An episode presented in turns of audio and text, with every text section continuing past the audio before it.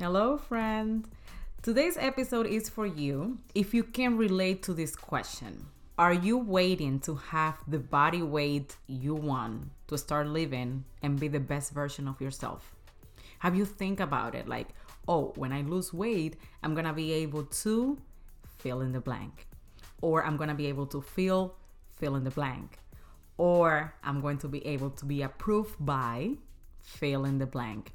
If this resonates with you, then this episode is for you. I'm going to be giving you 5 steps to start your transformation now, not to wait until, right?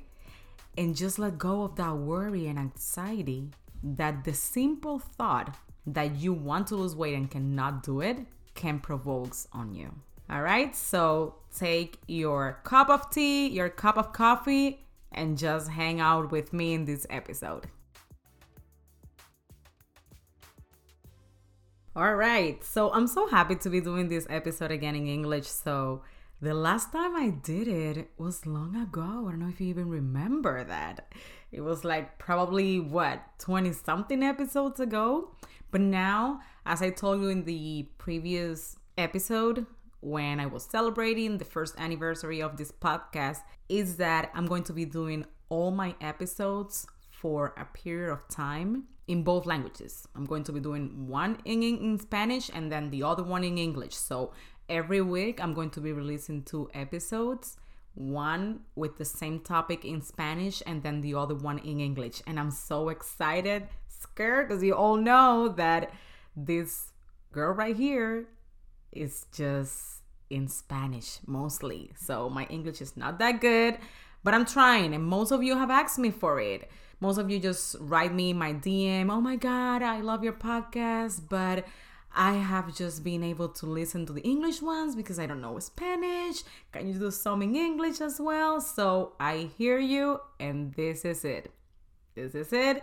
I'm going to be doing it in both languages. And today, I'm going to be talking to you, all of you, in regards of a question that I did at the beginning, and it's like if you are waiting to lose weight, to basically start living, to achieve things that you really want to do, but you're like, oh, until I lose weight, I'm not gonna be able to do it. I'm going to explain to you why many times we have that thought that when we lose weight is when we're going to be getting whatever it is or feeling whatever way we want.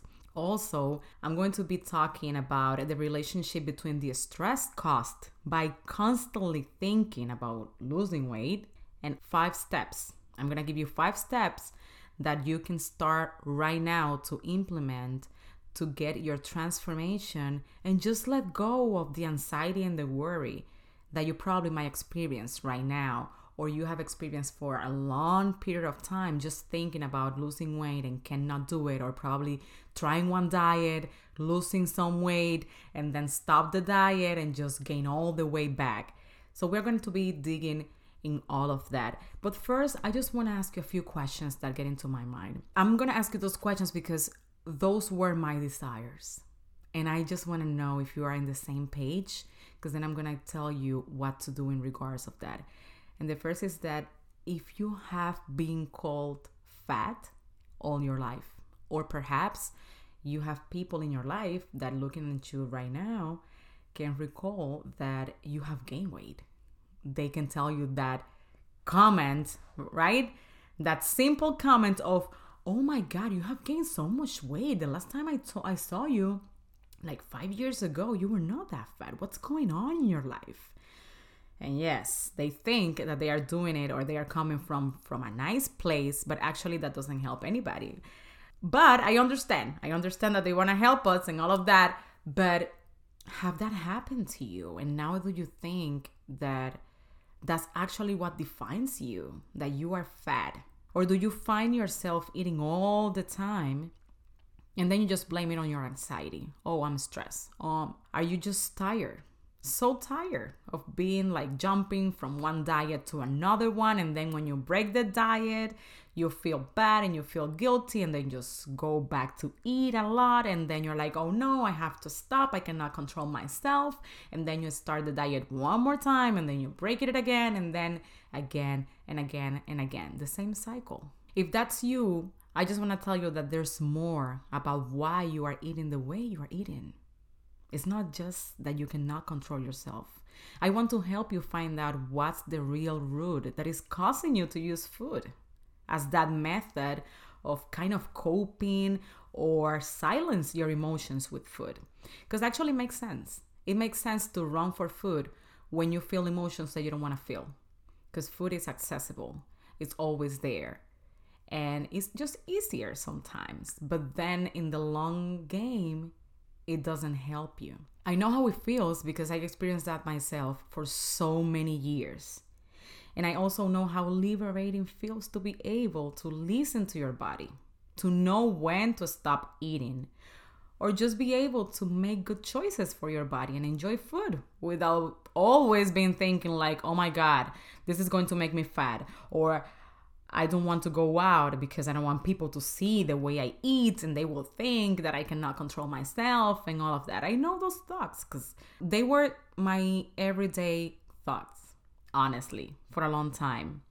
And what I realized after losing 95 pounds is that the obesity and the constant thinking about food was just more than just lack of self control. It was more than just the lack of willpower there were things happening in my mind and my heart. I didn't know how to handle it in another way that, I, that it was not with food. There were things that had to change for me to break free from the bondage of food, and I want to help you too. So I have four more spots left to start this next coming month of May. But the registration is open and I just have four spots. I work with very limited people because I invest um, 45 minutes with each of you every week for 90 days. We, where I'm just privately coaching you. It's not a group thing. So that's why I work with just a limited group of people and right now, I just have four spots. So if you want to start right now to break free from the same thing that I just described, go to the link below in the notes www.maxyjimenez.com and then you will be able to get all the information and start your transformation right now. I want to sit with you. I want to walk you through this transformation, not just in your body, but also in your heart. Okay, so I'm gonna wait for you and see you inside of the program. So I know how frustrating it is to live with the constant worry about weight. I know how it feels.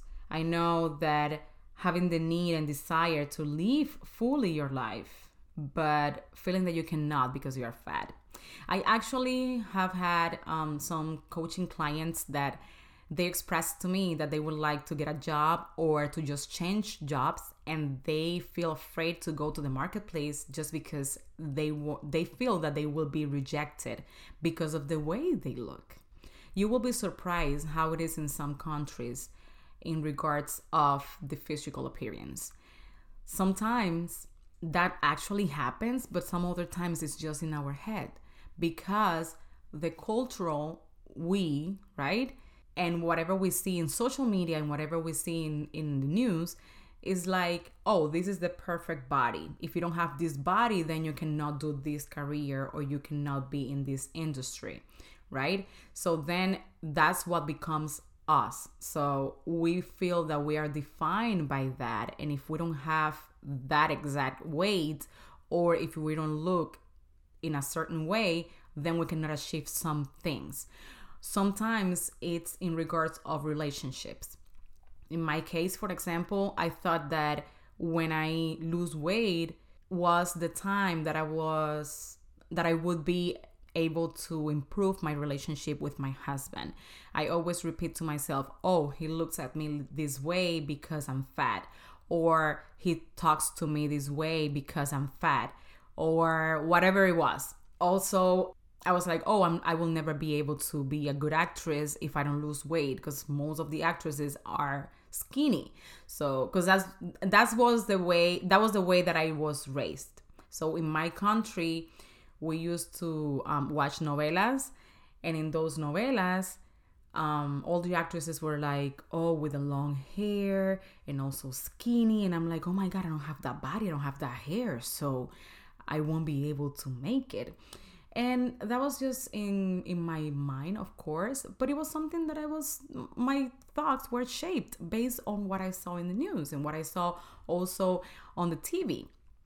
And by the comments that people next to me um, used to do in regards of my physical appearance. Because when i was a child i was 60 pounds overweight. I used when i was 11 years old i used to weigh 160 pounds and that was a lot for a kid of 11 years old and that was when everything started for me like in terms of my negative body image and also some eating disorders that i developed through my adolescence and also my young adulthood. And um, I know, I know how frustrating it is. And that's why I want to talk a little bit about that for you. Also, I want to tell you what is a relationship that causes the stress that you are feeling just by thinking, just with that simple thought of, oh my God, I want to lose weight, but I can't. That causes you stress. And when you are in stress response, your body cannot literally have good digestion and also your sympathetic nervous system is the one that is dominant. You cannot burn calories in that state. You need to be relaxed and without that stress in order to be able to lose weight. So, actually, just by thinking that you cannot lose weight, or this is going to be worthless, or oh my God, I cannot control myself, or whatever, just those thoughts actually plays against you and against your goal of lose weight. Another thing is that that thought of when I lose weight is when I'm going to achieve whatever is actually a distraction. You know why?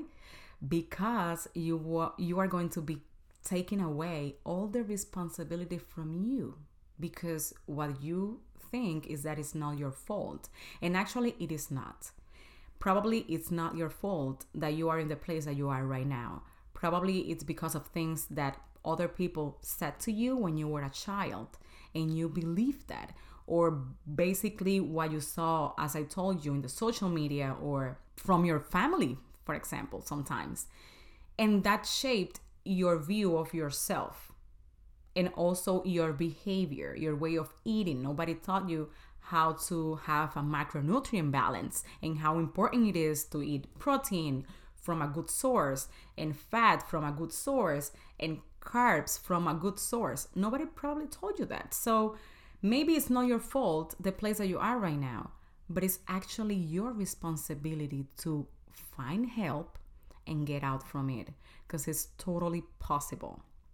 So if you are thinking, I cannot achieve this, or I cannot start this business, or I can't improve my relationship with my loved ones because I'm fat, and that's gonna happen when I lose weight, then that's a distraction. You can just distract yourself from the point that there's probably some work that you have to do inside of you there are things that probably you have to work on to improve those, those relationships or probably it's your relationship with god that you don't know yet why god created you and if you don't work on that then you won't be able to probably start the business because you want to have financial freedom you want to have time freedom but you don't know what to do yet so it's easier to just distract yourself with the thing that, oh, I cannot lose weight. And until I get that, then I'm not gonna be able to do the other thing. That's actually similar to when people are looking for the love of their life or that perfect match. We focus on what we want that person to have, how we want them to treat us, or how do we want them to make us feel. But actually, we don't pay attention on what we can offer that person. So if you want a person that respects you, that love God a lot, but what are you offering to that person? Are you offering the same thing? Are you working on yourself? Are you working on your mindset? Are you working on your um, relationship with God to offer the same thing to the person.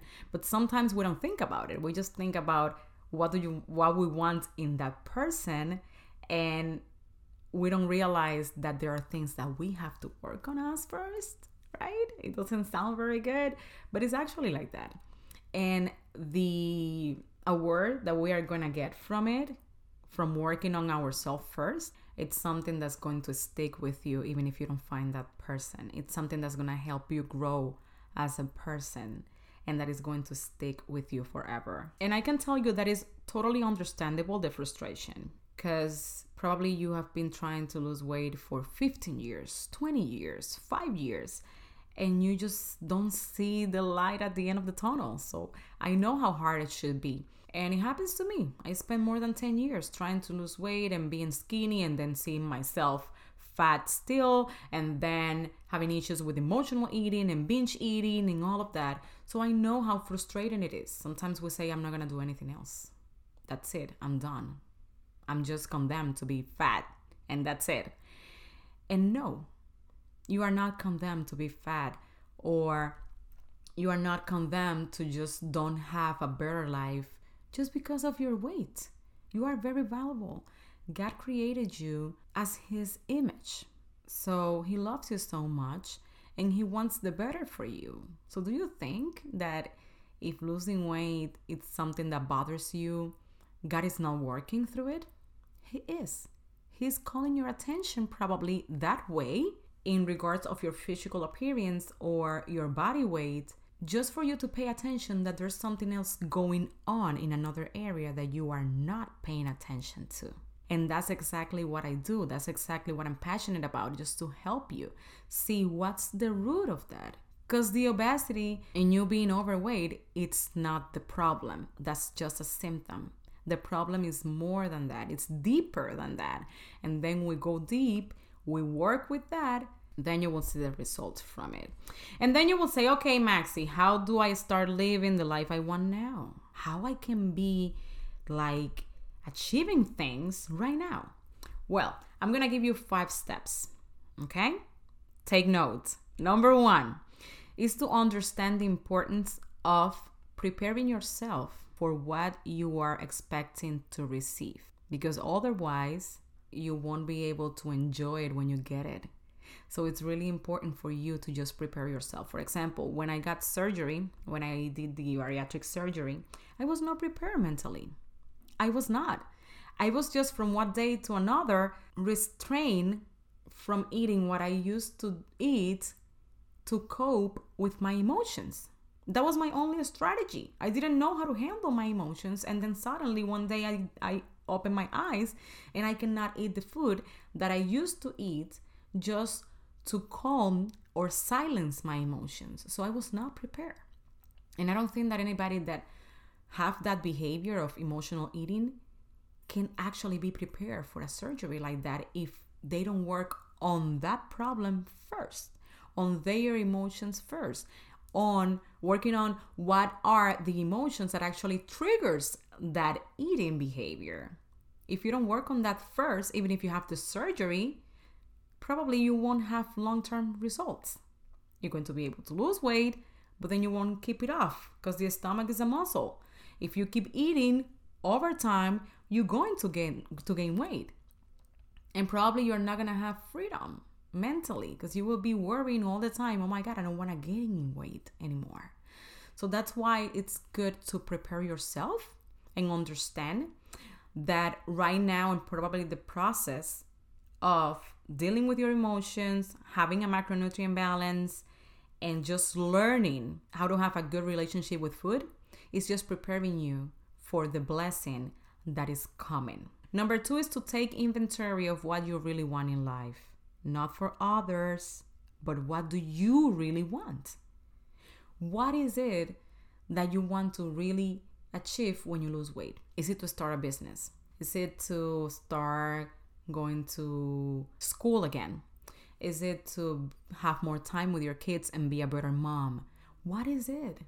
Have an inventory because if you don't know what you really want, then how would you know what to do? What will be the plan? How to achieve that goal?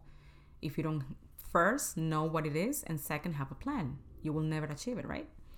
And number three is describe what will happen to you when you achieve the weight with one. What is it? How do you see that person that will lose weight? What will happen? Just describe it as much as you can. How are how are you going to behave? Are you going to take care of yourself more or probably stop taking care that obsessively to yourself, to being wearing that much makeup, for example? I'm not against it. I use makeup, but for some people, that's actually what feels liberating. Just stop using it. In my case, was to start using it a little bit more because I really liked it, but I'm like, I was like, oh no, I'm not gonna put makeup because you know that's not gonna do anything. I'm just fat and I'm not gonna look good anyways. So in my case, part of the things that I would say to myself when I lose weight is when I'm going to feel pretty. I know that putting makeup on will make me feel pretty because that's something in myself. I like makeup, but I just well, I'm I'm not a heavy makeup person either. So it, it was just like a little bit, you know. But you get the point. It's just to be thinking about what that person will be when they lose weight. That's what I want you to write down. And also, how will your relationship with others be? Would your relationship with your husband be better? Will your relationship with your parents will be better? Um, your relationship at job at your job will be better. What is it? How it's gonna look? Just write it down, okay? Number four. After you have number one, two, and three already in your notebook or whatever you wanna write it, then you do this one. What can you start doing today that will bring you closer to that woman or man you want to be when you lose weight. What can you start doing now? Let's say that you want to start a business. Right now, even if you think that you can just achieve that goal when you lose weight, you can start writing down what is the business about? What do you want in that business? What's the purpose of that business? And just get closer to God to just shape that vision that you have right now in regards of that business. Those are things that you don't need to lose weight to start doing right now. Probably is to be a better mom. Do you think that your kids actually worry about how much you weight You don't need to lose weight in order to be a better mom or in order to be a better wife. And let me tell you something, and it's not gonna sound probably very nice, but if your husband doesn't love you right now with all the weight that you have, probably he's not gonna love you when you lose it. Because love, it's not conditional like that. So let's see if there's something else behind it that you can start working on. Probably is your attitude, probably is the way that you talk, probably is the way that you treat that person that is not working very well, and it doesn't have anything to do with your weight. And you can start improving that right now. You see? You see how you don't have to wait to, lo- to lose weight, to just start living start enjoying yourself. Just start probably going to a group a church um, that you can just relate with other women and just be yourself. Probably you are tired of just being whatever another person wants you to be. And you're like, I'm just tired of that. I just want to start being myself. You don't need to lose weight for that. And number five, and is the last one, is to commit to do one single action daily that brings you closer to that goal? What is one thing that you can think of that will bring you closer to be the person that you just described on the other steps? It's probably changing your mindset and you need to read a book. I'm going to be reading then for 10 minutes every day. Just start with something simple, okay? And then you will be just adding to it, adding more time or adding another action. But I guarantee that one action that you do daily will start showing you that you are capable of change right now without losing weight. You know why? Because God put things inside of you that goes beyond how you look. He already put everything, everything inside of you to achieve the purpose that he created you to. This will cause you to let go of that need to lose weight and just live in a future that doesn't yet exist. And you will now be focusing on living in the present while you prepare for the future. You are going to gain life. You are going to start living now for your future self. Okay? I hope this episode was a blessing to you. Don't keep it to yourself. Share it with someone else. And also, it will mean a lot a lot to me if you can just leave me a review. Let me know what this episode did to you, if you are liking it. How do you like that me doing both languages? Just let me know. Let me know because that actually it's really important to me. Okay? I see you on the next episode.